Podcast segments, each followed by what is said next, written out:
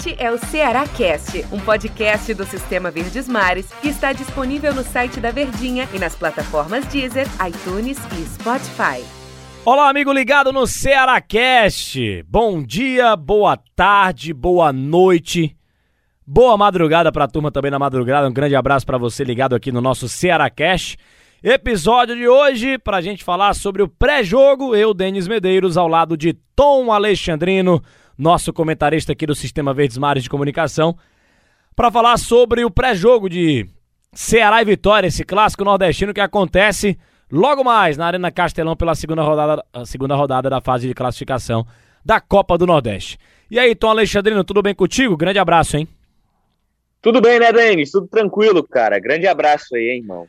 Tudo, tudo bem, tudo tranquilo. Um grande abraço para você também. Cara, vamos falar aqui sobre esse confronto. Um grande clássico. Vitória é tetracampeão da Copa do Nordeste. Ceará, né? O Ceará é bicampeão. O Tom, inclusive, tá em casa, né? Gravando de casa, obviamente, no, no lockdown que estamos vivendo. Mas em relação ao time do, do Ceará e do Vitória, esse jogo, esse clássico nordestino. Você também. Vitória, tetracampeão da Copa do Nordeste, tem muita história. O Ceará é bicampeão, né? Inclusive é o atual campeão. A gente já debateu eh, em programas esportivos também uh, em outros podcasts, que o Ceará é um, o grande exemplo do Nordeste na atualidade, né?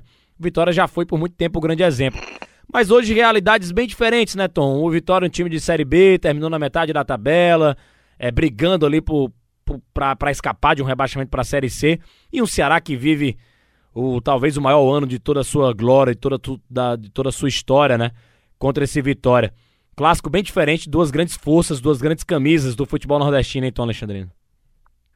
É verdade, Dani. Você falou sobre clássico, né? O clássico nordestino que a gente sempre fala, que a gente sempre costuma valorizar e, que é, e é exatamente o que nos protagoniza, né? A Copa do Nordeste, nos envaidece como nordestinos, e eu sou apaixonado pelo futebol nordestino, cara.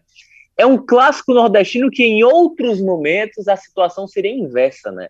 O Vitória talvez seria a equipe a ser batida, o Ceará um time de segunda divisão, só que o cenário ele é completamente diferente, né? O Ceará hoje é a equipe a ser batida na Copa do Nordeste. O Ceará está, em proporções falando, está esse ano para a Copa do Nordeste o que estava o Bahia na temporada passada, né? Uma equipe a ser batida por todo o investimento que fez. E é justamente essa cautela que a gente precisa ter antes de analisar, antes de projetar, antes até de talvez de palpitar. Eu não gosto desse modelo de palpite. Eu gosto de projetar, o que é totalmente diferente, porque palpite vai muito mais à sorte, né? A projeção você pega algumas situações mais claras para talvez imaginar o que possa acontecer, que se diferencia do palpite. Temos exemplo do Bahia no passado. Continuidade de Roger Machado, uma, várias contratações, um Bahia que era uma equipe a ser batida. Brigou para não cair esse ano. Foi vice-campeão da Copa do Nordeste sem nem fazer cócegas no Ceará. E aí eu falo no sentido de atacar, de ameaçar. Em nenhum momento dos dois jogos, o Bahia foi uma equipe que se impôs. O Ceará, muito pelo contrário, né? O Ceará encontrou uma maneira de fechar a casinha, jogar nos contra-ataques, foi dessa forma que se encaixou. Então é nesse aspecto que o Ceará precisa ter cuidado para essa temporada. Não é porque as contratações estão sendo feitas em uma grande escala, em um rol diferente, em um patamar diferente, que os resultados eles vão ser iguais. O trabalho é que vai fazer com que os resultados permaneçam da mesma maneira. O Ceará é a equipe a ser batida na Copa do Nordeste. Ó, é muito melhor do que o Vitória. Tem condições de vencer com um pouco mais de tranquilidade. Eu não digo com um pouco mais de tranquilidade porque o Ceará ainda está naquela fase de testes, naquela fase de projeções, de experimentos, laboratório, o que é válido, o que é natural e o que é normal também. Então, o Ceará, o Ceará, o Ceará, ó.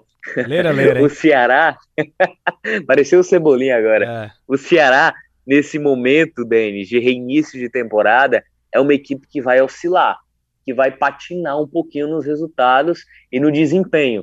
Pela temporada passada, pelo cansaço dos jogadores e ainda estarem retornando agora, pelos novos atletas que estão chegando e pela rotatividade de elenco que naturalmente o Guto Ferreira vai fazer. Por fala... isso que eu peço paciência ao torcedor. Pois é, o paciência ao torcedor, né, que no primeira primeira rodada já empatou com a ABC, a turma também não ficou muito naquela crítica nem nada, mas a gente sabe que é uma competição de tiro curto, tem oito rodadas só, o Ceará vai para o segundo jogo é, e não pode perder ponto besta, né? Empatou com o ABC, na minha visão, perdeu dois pontos o time do Ceará, com todo respeito ao ABC e à turma Potiguar também mas agora encara o Vitória e a tendência é que jogue com o mesmo time que atuou contra o ABC, aquela mesma base, né? O Richard no gol, Eduardo, o Klaus e o Gabriel Lacerda na defesa, o lateral esquerdo sendo o Kelvin. O William Oliveira e o Gabriel, o, o Pedro Nares, não sei de onde eu tirei Gabriel. Pedro Nares e os dois volantes, junto ali com, com, com o William Oliveira. E aí o Ceará tem o Wesley, Marlon, é, Saulo Mineiro, e o Felipe Viseu. Esse deve ser o time do Ceará, Felipe Viseu lá na frente. Viseu tá aí, hein? Viseu tá aí, hein? E precisa mostrar serviço em relação a essa partida aí contra o time do Vitória. Vai ser Concordo esse time. Comigo. Vai ser esse time do Ceará. É, o, o, os, os veteranos, né? Os caras que estavam, que, que são titulares de fato do Ceará, né? A maioria estão voltando ainda, né? O Vina e o Charles, por exemplo, voltam só na próxima semana, mas o restante não tem nem condições ainda de jogar fisicamente 90 minutos de futebol, por isso que o Guto deve colocar o mesmo time que jogou contra o ABC. E aí o torcedor espera, espera o quê? Vai esperar o quê desse time que eu citei aqui, do Richard ao Felipe Viseu? O que é que o torcedor alvinegro pode esperar dessa equipe pro jogo contra o Vitória? Que imagino eu, né, Tom, e com certeza acho que você também, deve ser um vai ser um desafio muito mais difícil para esses caras do que foi jogar contra o ABC, né? É, é, é, na teoria sim, né, Denis? Na teoria sim, de um Vitória que quase cai, né, cara, para a Série C do Campeonato Brasileiro, brigou até as últimas rodadas ali na Série B contra o rebaixamento, né, para permanecer na Série B, e aí tá tentando se reconstruir também. Então, quando você vem de um cenário de um baque assim financeiramente para o ano seguinte, você enfrenta problemas. E eu acredito sim que o Guto deva manter um pouco da base que foi no primeiro jogo. Se ele for fazer alterações, é muito mais no experimento. Eu acho que se, olha só, se ele tiver que fazer alguma alteração, ele tira o Wesley para colocar o Rick. E aí o Rick vai jogar do lado esquerdo, o Salo Mineiro do lado direito, e o meia criativo, o segundo atacante, fica sendo o Marlon. E foi dessa vez, foi dessa maneira que o Marlon terminou o jogo contra o ABC, como uma espécie de armador. E quando ele teve essa bola em condições de armar, ele deu pelo menos três enfiadas interessantíssimas. A primeira, que o Viseu perdeu o gol, que a bola bateu na trave, e na outra, né? E incrivelmente aquela bola não entrou. Uma enfiada mais longa para o Saulo Mineiro, só que o Saulo demorou. É, eu não sei se você vai lembrar desse lance. O Saulo Mineiro demorou a, a ter a percepção do lance correr. Quando ele correu, já estava atrasado. E aí ele teve até um choque com o goleiro lá, o goleiro ficou um tempo caído.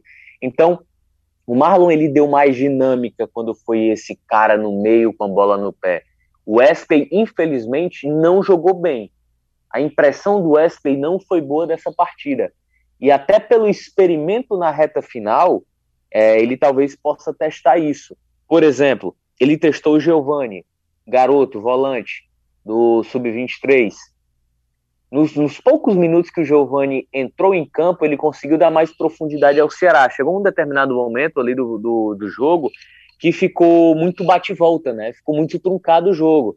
E aí, quando ele coloca o Giovani, o Ceará consegue melhorar sua linha de passe. Só que já foi aos 38, 39, o tempo ainda era, era muito curto, mas a impressão, pouco tempo, o garoto deixou. Então, acredito que o Guto deva manter essa base ele não vai jogar, não vai colocar os ditos titulares nesse primeiro momento, né? Até por uma questão física, os caras estão voltando agora e tudo mais. Ele vai fazer, eu acho que, pelo menos os três, no máximo os quatro primeiros jogos, Denis, a Copa do Nordeste, como laboratório para observar. Também acho, estou contigo, hein? Só um detalhe é, histórico para quem gosta de números, né? Essa vai ser a partida de número 37 oficial em toda a história entre Ceará e Vitória. Foram 36 jogos, 12 pelo Brasileirão Série A, 7 pela Série B, duas pela Copa do Brasil e 15 confrontos de Copa do Nordeste. De 36 jogos, tivemos, olha só o equilíbrio, hein? 12 vitórias, 12 triunfos do Vitória, 11 vitórias do Ceará, 13 empates. Tá tudo embolado nesse confronto. Tomara que o Ceará conquiste aí a 12 vitória oficial diante da equipe do Vitória. E aí fica tudo igualado, né? Tudo empatado nesse confronto. Tom Alexandrino, deu nosso tempo aqui no Ceará Cast. Um grande abraço para você, hein? Valeu. Valeu, Denise. Grande abraço, hein, cara. Valeu, valeu. Boa sorte ao Vozão e até a próxima edição aqui do nosso Ceará Cast contando a história desse jogo. Este é o Ceará Cast, um podcast do Sistema Verdes Mares que está disponível no site da Verdinha e nas plataformas Deezer, iTunes e Spotify.